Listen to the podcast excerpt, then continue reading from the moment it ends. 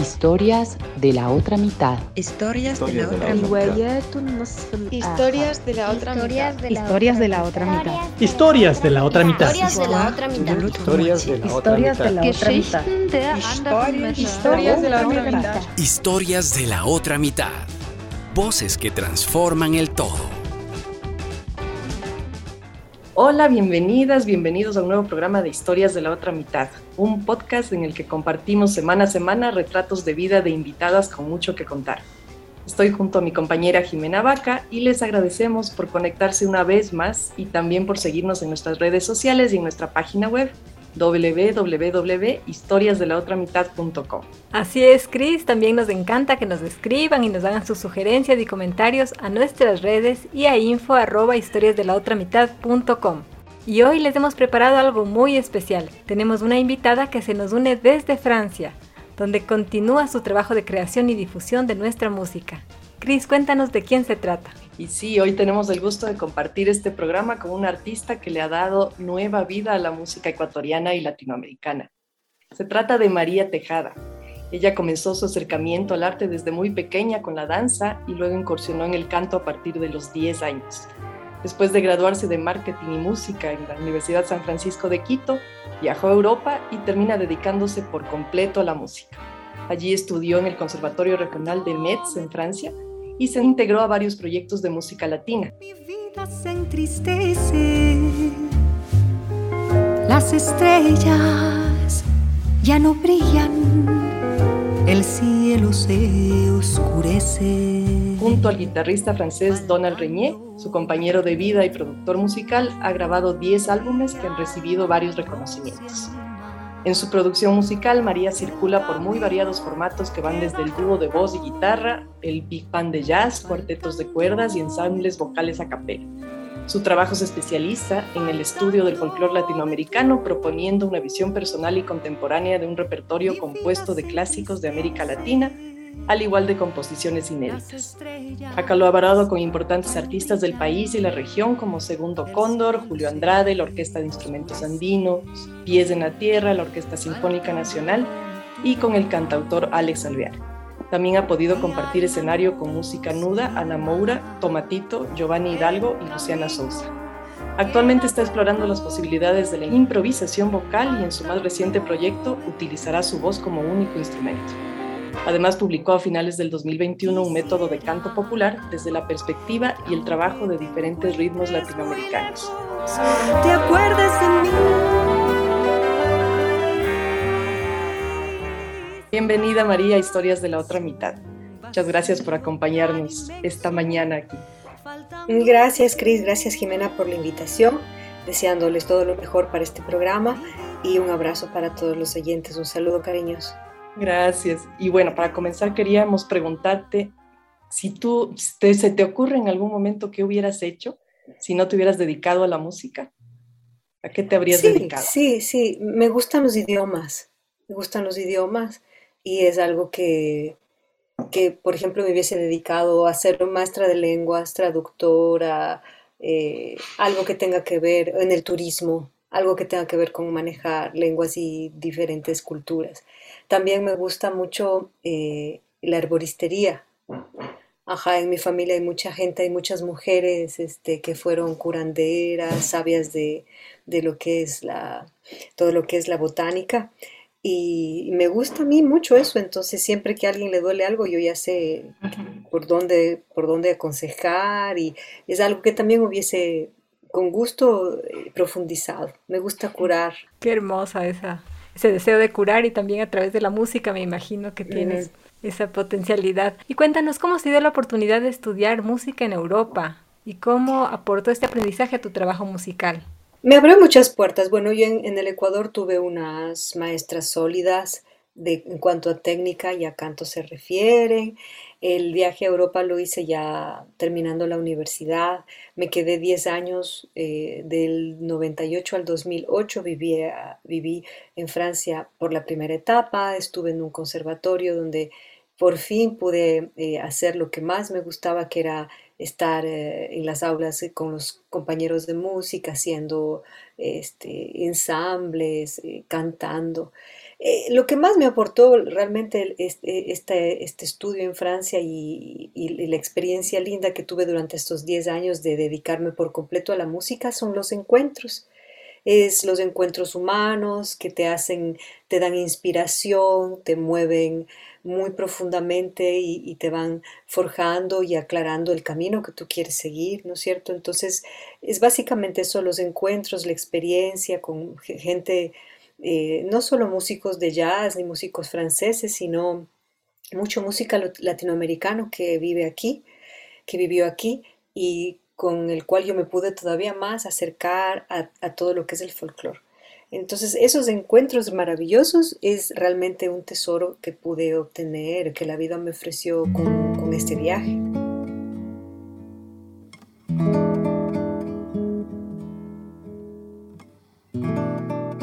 Ahora que estamos escuchando un fragmento de tu tema Atmósfera, queremos que nos cuentes un poquito de lo que fue, lo que es tu proyecto Iguazú. Iguazú es el centro de lo que yo he producido musicalmente es el, es el tronco, es el núcleo. Nazco si tú naces, crezco si tú creces, y si desapareces yo también.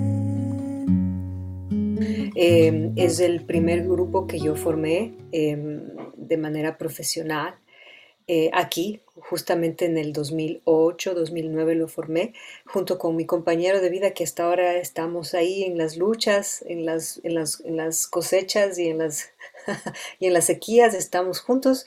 Eh, y con él hicimos un dúo, em, empezamos con música brasileña y después empezamos a expandir eh, más músicas latinoamericanas. Mm, Donald conocía mucho la música brasileña, a mí me encantaba desde pequeña la música brasileña, la escuchaba mucho en casa, mi tía era melómana, melómana de esta música, entonces había muchos discos en casa de música brasileña y con ese, e, ese fue el puente que, unió a, a los gustos de música latina entre Donald y yo. Conformamos ese dúo y después se ha ido expandiendo, hemos hecho tres discos. este tema Atmósfera es del último disco que hicimos juntos, eh, alrededor de composiciones de, Diego Luzuriaga, un talentoso compositor de origen lojano que vive en los Estados Unidos ya mucho tiempo. y ha sido el núcleo, como digo, porque todos los otros proyectos que hemos hecho más grandes siempre nacen de, este, de este núcleo, ¿no? de este centro. Entonces, sí, es una, nos complementamos con Donald, aporta los arreglos, los conocimientos que él tiene en producción musical, eh, ¿no? Y del otro lado, bueno, yo con mis ideas eh, nos complementamos. Él no canta bien, yo no toco para nada la guitarra, entonces nos complementamos y, hacemos un, trabajo que nos ha parecido, si miramos atrás en retrospectiva, ha sido muy fructífero y muy bonito. Entonces, es el núcleo de lo que hemos estado haciendo a lo largo de todos estos años. Qué interesante conocer esa fusión y cómo fueron juntando sus preferencias en la música y también a través de su vida ir compartiendo esta afición y este gusto por la música. Y ahora quería invitarte a hacer una pequeña pausa en nuestra conversación para escuchar la historia de un artista cuyo nombre marcó la historia de la música popular latinoamericana. Se trata de Violeta Parra. Escuchémosla en la voz de Marcela Medina. La otra mitad en la historia es presentado por CRM Representaciones, experiencia en acabados de construcción. Se va enredando, enredando, como en el muro la piedra, y va brotando, brotando, como el mosquito en la piedra.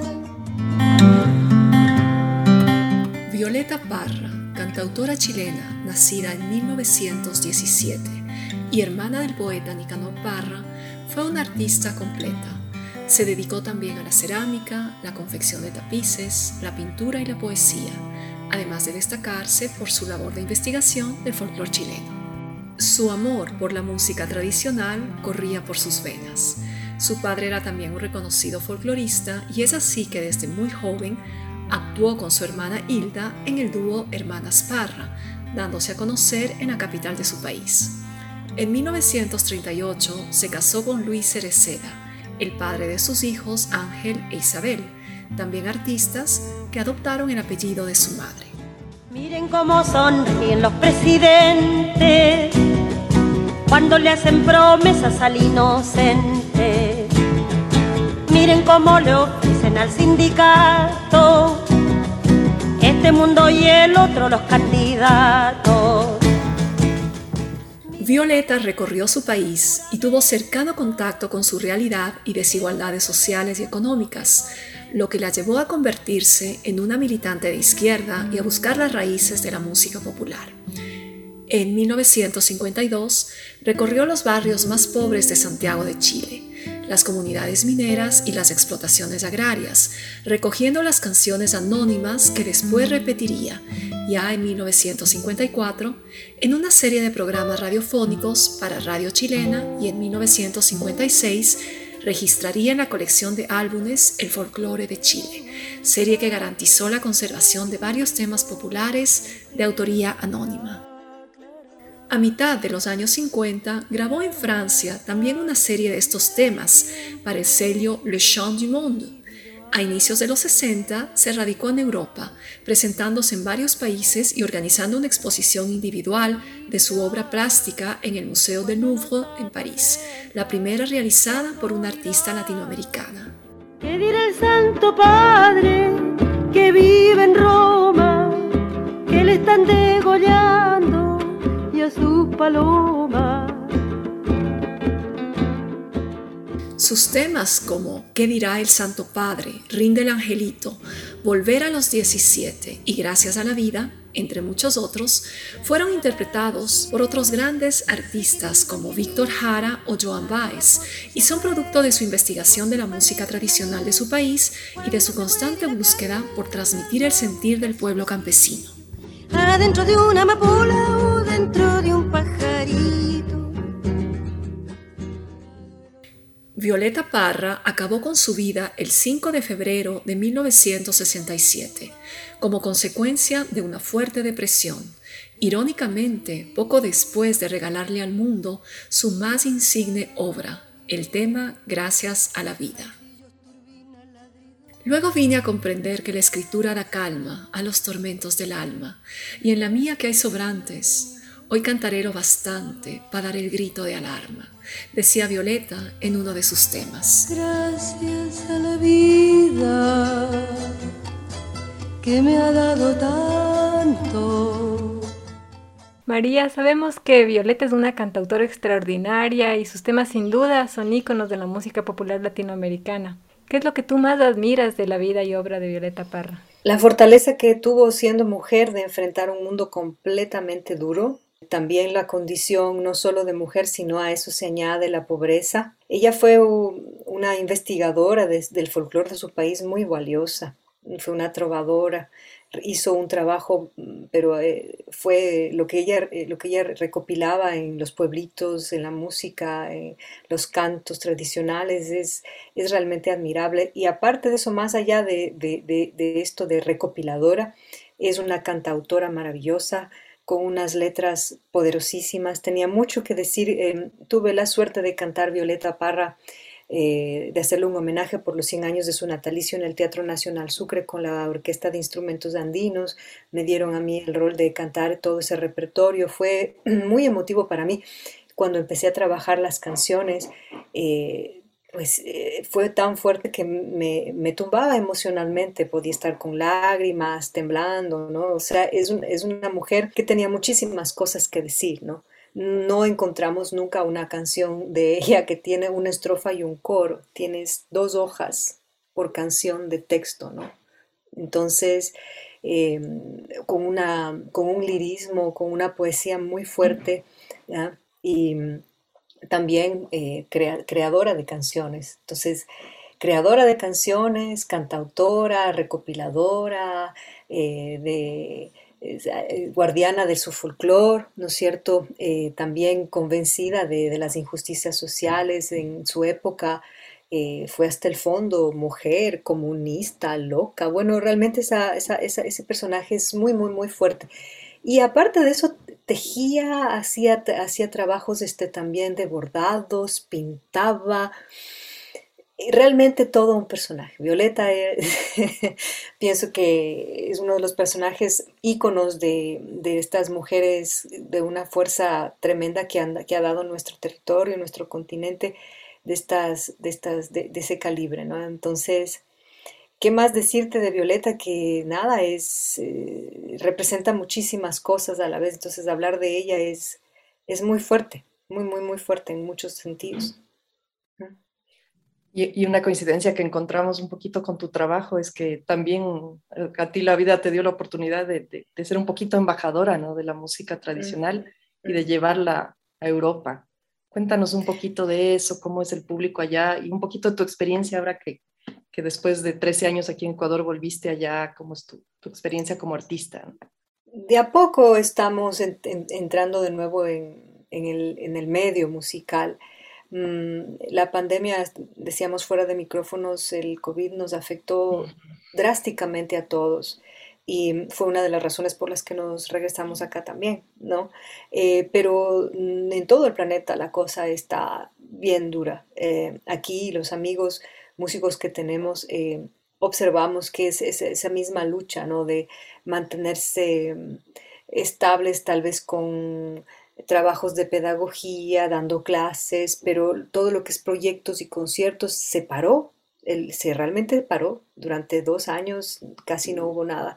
Entonces ahorita estamos queriendo con la primavera volver a ver renacer los conciertos, los espacios. Sí tuvimos un pequeño momento, eh, un pequeño, una pequeña época en verano pasado, entre junio, julio y agosto pudimos por la primera vez luego de dos años empezar a hacer los primeros conciertos no duró mucho porque otra vez hubo después este, eh, los confinamientos, pero el público europeo siempre, siempre desde, desde los años, igual desde el 2008 que yo estuve aquí, durante esos 10 años que yo viví en esa primera etapa, es un público que es muy admirativo de la riqueza de nuestra música tradicional, ¿no? Es gente que, mm, que, que aprecia la cantidad de ritmos y la, eh, la belleza de las melodías, Em, no, es, no les es tan lejana como por ejemplo la música japonesa, la música africana, la música china, ¿no? No les es tan lejana porque lógicamente nuestra música tiene un mestizaje muy fuerte y una influencia grande en del lado europeo, ¿no? Por el vals. Eh, entonces, eh, eso eh, es, es, un poco más cercano, pero al mismo tiempo es exótico y les hace viajar. Em, a mí no, no, no, nunca, nunca se me ha molestado ni se me ha reclamado por dar un concierto en, solamente en español y en portugués, por ejemplo. ¿no? Es un público culto, es un público que en general este, le encanta la literatura, que se acerca después de los conciertos y puede hablar de geografía, de historia, de geopolítica, de literatura, de García Márquez, etcétera, etcétera. Entonces, es muy agradable el público europeo en ese sentido. Em, no he tenido muchos problemas de discriminación siendo tan cantante de música latinoamericana, pues porque estoy con la sartén bajo el mango, ¿no? Entonces estoy siendo en cierta parte embajador Em, de eso. Y eh, a mí me hace sentir al mismo tiempo menos lejos de mi tierra, de mi región, que siempre mi bandera es, es eso, es la música latinoamericana desde siempre. Entonces es una conexión también que a mí me ayuda a, a mantener la llama viva y el compromiso. Entonces es de lado y lado. Sí hay una barrera al final de cuentas em, de la lengua, porque lógicamente a ellos les gusta escuchar, pero las letras, por ejemplo, claro, hablando de Violeta, por ejemplo, eh, toda la historia que se cuenta en Volver a los 17, pues ellos no, lo van a, no la van a entender, ¿no? Sí hay una pequeña barrera. La ventaja es que la música, sus sonidos y las vibraciones pues están, están complementando o compensando.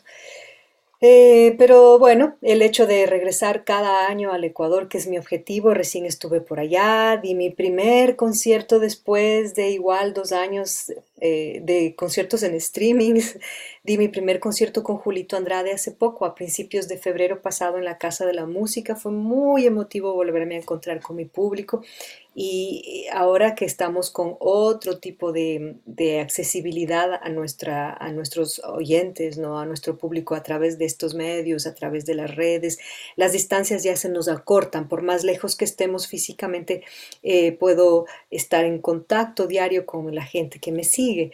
Eh, entonces ese es el compromiso, es estar tratando de ir y venir, de no dejar lo que yo tantos años sembré en el Ecuador, ¿no es cierto? De, de mantener este, esos lazos fuertes, ese que recibí de, en febrero de mi público, pues nada, me dan ganas de hacer eso cada año, de formar una pequeña gira, de armar incluso talleres eh, de la parte pedagógica como maestra de canto. O sea, eh, la, la, relación que tengo ahora con los alumnos gracias a estas tecnologías también las ha mantenido porque por Zoom doy mis clases. Entonces es otra era, ¿no? Es otra era en la cual, este, a pesar de que estamos lejos, mm, estamos cerca.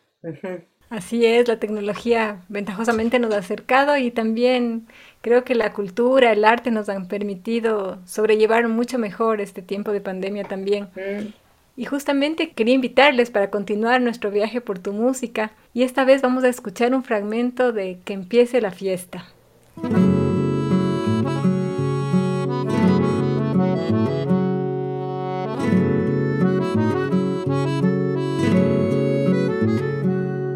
Inti mi gran celebración, honda conmemoración, fiesta tradicional. Muy profundo late el corazón por la Pachamama que nos cobija sin par. Halagar al sol su resplandor, a la lluvia y su candor, capullito de flor. Celebrar la tierra y su bondad, los maizales que verdecen con fecundidad. María, quisiéramos que nos cuentes de tu proceso creativo. ¿Cómo ha sido la producción de tus discos? ¿Qué desafíos han implicado y tal vez si tienes alguna canción que para ti sea la más representativa o que tenga algún recuerdo especial detrás de su producción. Todos los discos que hemos hecho ya vamos, ya vamos haciendo como 11 en total bajo mi nombre. Em, han sido eh, especiales cada uno de ellos, porque cada uno de ellos te permite avanzar, madurar, aprender. Eh, salvo el primerito que fue Fábula en el 2005, el resto de los discos han sido autoproducidos o también con auspicio, eh, con pequeños auspicios que hemos tenido. Entonces la parte más dura ha sido la parte de logística, de encontrar los fondos, de arreglárselas, haciendo de todólogos, ¿no? De haciendo un poco de todo, aprender así. Esa es la parte más, más dura, porque de ahí el proceso creativo, las ideas claras, siempre, a Dios gracias, les, he tenido claras, entonces no ha sido mucho como un conflicto, decir, a ver qué hago, pero qué propongo y por dónde me voy. Eso ha venido fluyendo de manera natural, esos llamados han sido claros y mi corazón y mi espíritu ha estado atento a esos llamados y los he seguido. Entonces, en ese sentido no hay nada de arrepentimiento. Lo duro es, como te digo, los auspicios, la logística, la organización, ¿no es cierto? Los desafíos, los retos que se van encontrando en el camino, ¿no? Cuando se trabaja con instituciones públicas en el Ecuador es durísimo, es durísimo, es durísimo sacar un proyecto adelante, se sufre mucho, se angustia mucho, se estresa mucho, te termina, uno termina ganando nada, pero logrando el producto. Y otras veces cuando es igual eh, eh, autofinanciado, igual y ahí, es en cambio, eh, son otras cosas, pero igual es duro. Es decir, que la parte menos agradable y más estresante y la más difícil siempre ha sido la que tiene que estar fuera del proceso creativo y fuera de lo que es la artista. ¿no? si no, no hay canción. Realmente todas las canciones que, he hecho me, han forjado. Tal vez hay una pequeña mm, diferencia y, es algo, no es una canción que yo la tengo así como la canción preferida, pero sí siento que en mi público marcó mucho, ¿no? Y es este tema del el maestro Gerardo Guevara, que es el espantapájaros. Em, como que movió, inspiró, eh, eh, a mucha gente despertó como, ah, pero esto no estaba cantado por una voz, esto a quien le puso letra y cómo así, la, la, la. Entonces, e, es un aporte que yo he dado que siento que en los, en los jóvenes, en el público en general, ha sido súper bien aceptado, ha sido como un descubrimiento, una sorpresa agradable. Y, mm, y, eso es algo muy bonito. Aparte de que tengo, me guardo para siempre, eh, el maestro Guevara está, sigue vivo, ya está muy, muy eh, avanzado en su edad y ese recuerdo que yo tengo de, de, haber tenido su venia eh, para poder ponerle la letra, de, verme, de haberlo visitado varias veces a la casa, eh, de que lea la letra, de que escuche el resultado final, de que me felicite, de que me abrace. Ese, ese tipo de cosas para mí son eh, muy valiosas. Entonces, tal vez por todo lo que les estoy contando, por este acercamiento que he tenido en vida con el compositor, que es un compositor magno para nosotros en el Ecuador, eh, es una canción especial. Y desde tu experiencia, ¿cómo ves tú el futuro de la música tradicional ecuatoriana? En el público, en los músicos nuevos. Sabes que sí, sí, sí hay un, como maestra me he dado cuenta que eh, el trabajo de Alex Alvear, por ejemplo, ¿no? El trabajo de otra gente muy valiosa, eh, de Mariela Condo, de, de, Carlos Grijalva, ¿no es cierto? Y de gente que está un poco, que está abriendo camino más adelante de nosotros, como Margarita Lazo. Siento que hay em, una especie ya como de, de comunidad que se ha logrado eh, hacer en nuestro país, que antes como que no había, ¿no? Alrededor de esta conciencia de utilizar las raíces de nuestro folclore de cualquiera de estas que, sea, ah, y de crear algo propio, de darle tal vez modernidad, de, preservarlo, pero avanzando con las generaciones actuales. ¿No? Porque la, música que no avanza, que no evoluciona, simplemente se queda como una música muy, muerta, como de museo, ¿no? Entonces, si tomamos ejemplos como eh, movimientos tan fuertes y maravillosos como la Argentina, como la música cubana, como la música brasileña, nosotros siento que ahora como que eso no se perdió, finalmente es pequeño, tal vez estamos retrasados en comparación a esos países, pero está ahí y eh, hay exponentes jóvenes que están proponiendo cosas, rescatando, revalorando. Sí, yo sí siento, yo sí siento que eso en, en comparación a mi generación, que era algo como así la loca ahí tratando de cantar cosas de folclore, que cómo te vas a poner a cantar que mejor canta en inglés, que mejor canta jazz, que mejor canta cualquier otra cosa. Eh, no, pero esto es lindo, miren lo que se puede hacer. Ah, cierto que no está tan mal, ¿no? Escuchemos. Entonces, e, eso es, eso es algo que yo pienso que se ha logrado y yo formo parte de ese movimiento y estoy muy, muy, muy contenta con eso. Entonces sí siento que la música, las raíces nuestras, aunque sea un mercado pequeño, aunque sea un público pequeño, aunque sea un grupo pequeño de artistas, eso está ahí y eso va a seguir su, su, su, su vida, lo que tenga que seguir con su, con su público y con, su, y con sus artistas, que ya son, o sea, gente detrás más joven que yo, ya está igual haciendo, forjando cosas propias con elementos de, nuestra música tradicional. Entonces, eso es, eso es muy bonito, eso es algo que yo siento que es algo que, que formé parte de ese, puse mi grano de arena y, y, que cuando pase lo que pase, así como hay gente adelante mío que abrió camino, yo estoy abriendo camino a gente que ya viene atrás. Entonces, esa sensación es muy bonita. Qué bueno, es, ir fluyendo entre todos y sobre todo esta comunidad que han creado para que la música de nuestro país se siga oyendo, se siga difundiendo y como tú dices, vaya pasando de una generación a otra. y enfocándonos un poco nuevamente en tu trabajo, yo quería pedirte si nos puedes contar del método de canto popular que acabas de lanzar y del proyecto exclusivamente vocal que estás trabajando actualmente.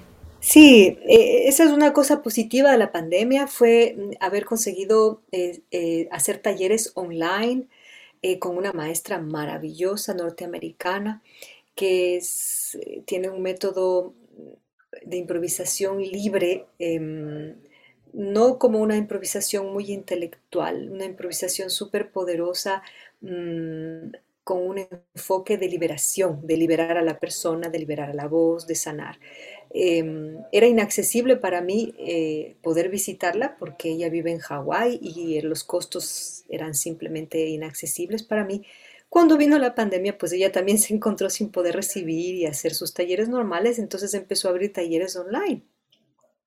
Entonces ese, fue el regalo de mi pandemia, fue poder acceder a tener clases con Rhiannon, con esta maestra maravillosa y eh, seguí un buen camino con ella y ¿por qué hablo de esto? Es porque la improvisación siempre fue algo que me gustó, pero con ella se me abrió realmente un, tuve una luz inmensa y para decir que mm, este camino lo quiero explorar.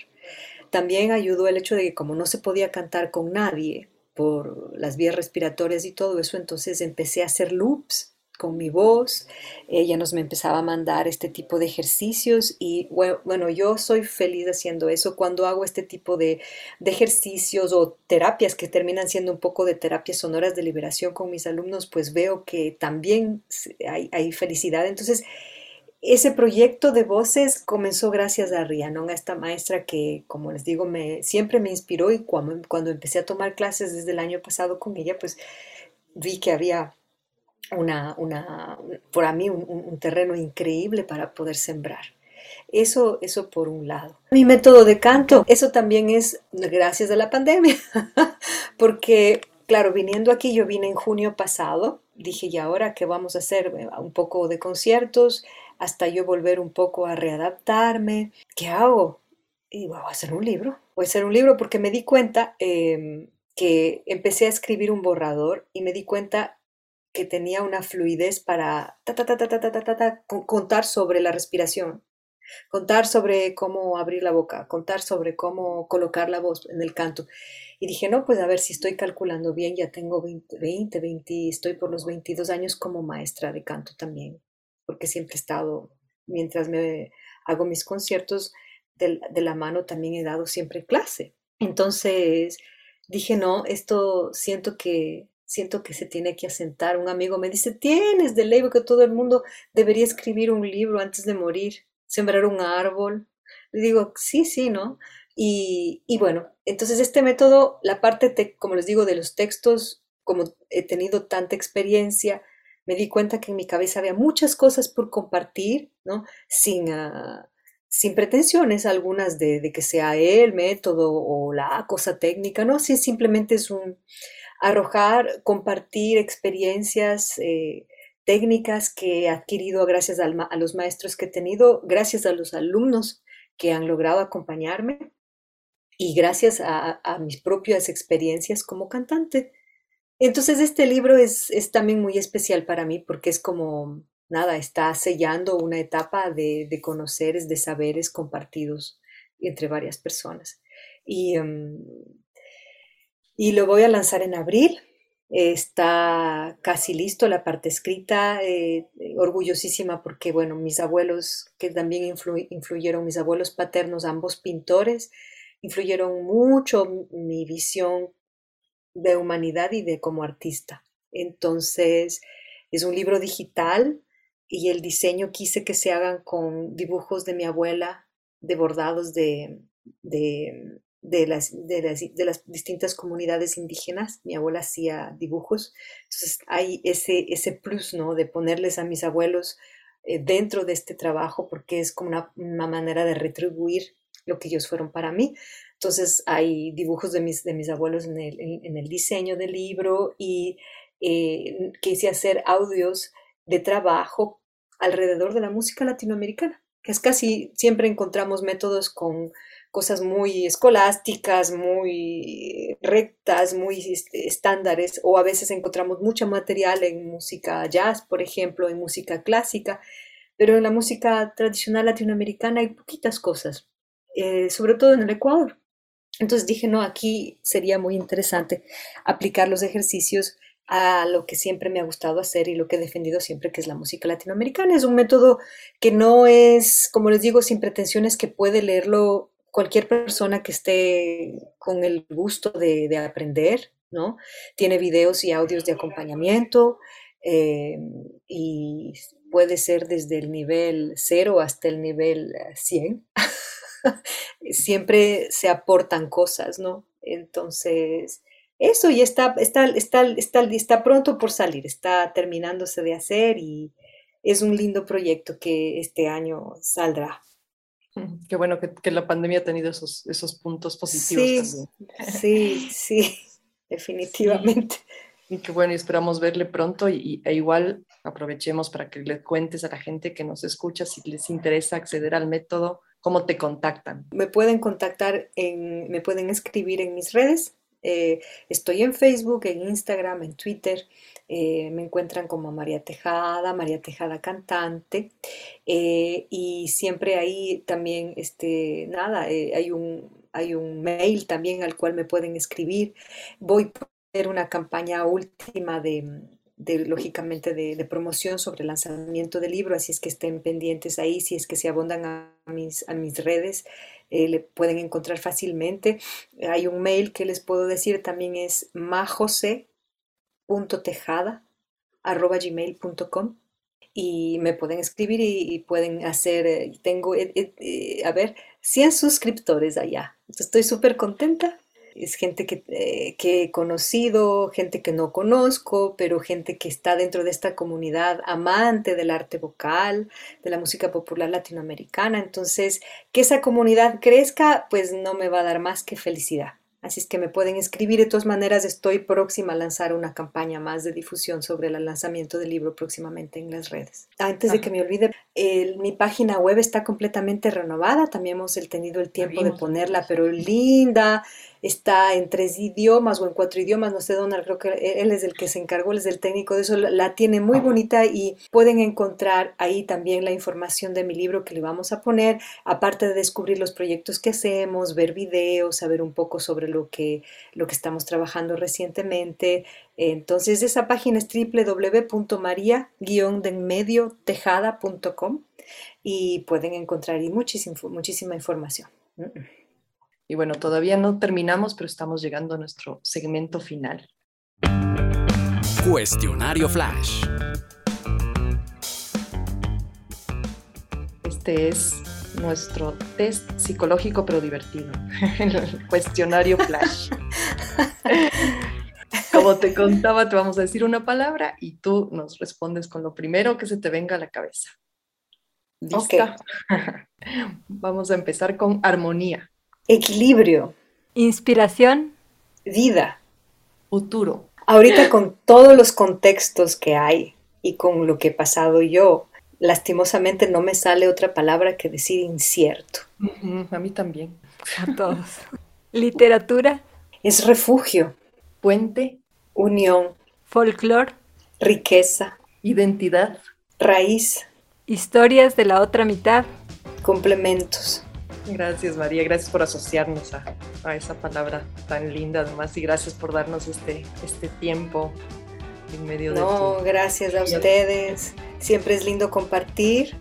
Eh, nada, sentir y también tener gente al otro lado sensible, sensible al arte, sensible a, otras cosas eh, más esenciales que muchas veces la gente no cree que son esenciales. Antes este, Jimena hablaba de que en esta pandemia las artes sostuvieron a muchas almas y a muchas personas. Y, sí, lo, es. Imaginémonos un, confinamiento casi de dos años sin música, sin cine, sin libros, sin danza, sin... Eh, y aún así, eh, el rol de los artistas en la sociedad siempre es un rol eh, menospreciado no le dan el, valor que es, ¿no? Entonces, eh, elevar nuestro espíritu, crear más conciencia son unos de los dos roles para mí, los más importantes que tiene el arte. Y si tuviésemos eso más elevado en el mundo, pienso que estuviésemos un poco mejor.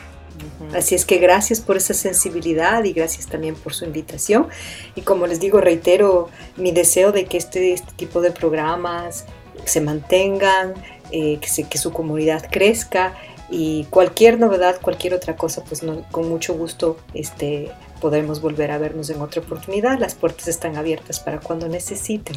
Gracias a ti, María. Ha sido un gusto que estés en Historias de la Otra Mitad, que nos compartas esta historia tan rica, tan sensible, tan llena de belleza, de arte y que sobre todo nos devuelve la esperanza, nos renueva, nos, nos llena de energía y nos ayuda a ver esa parte más positiva también de la vida gracias también a quienes nos han acompañado hoy.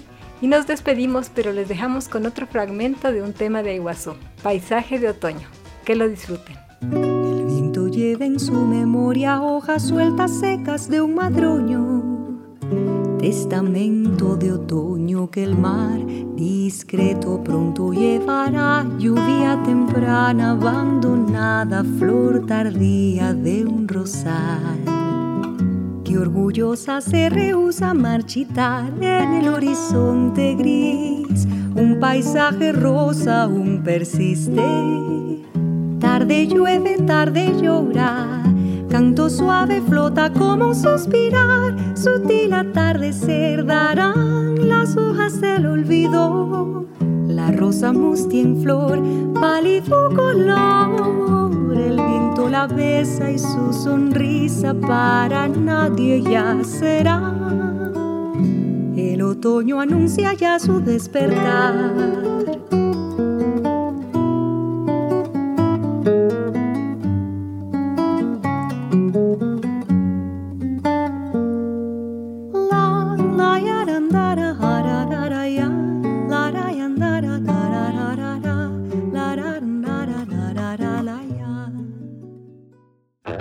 Historias de la otra mitad. Voces que transforman el todo. Historias de la otra mitad. Historias de la otra mitad. Historias de la otra mitad. Historias de la otra mitad. Historias de la otra mitad. Historias de la otra mitad agradece el apoyo de CRM Representaciones.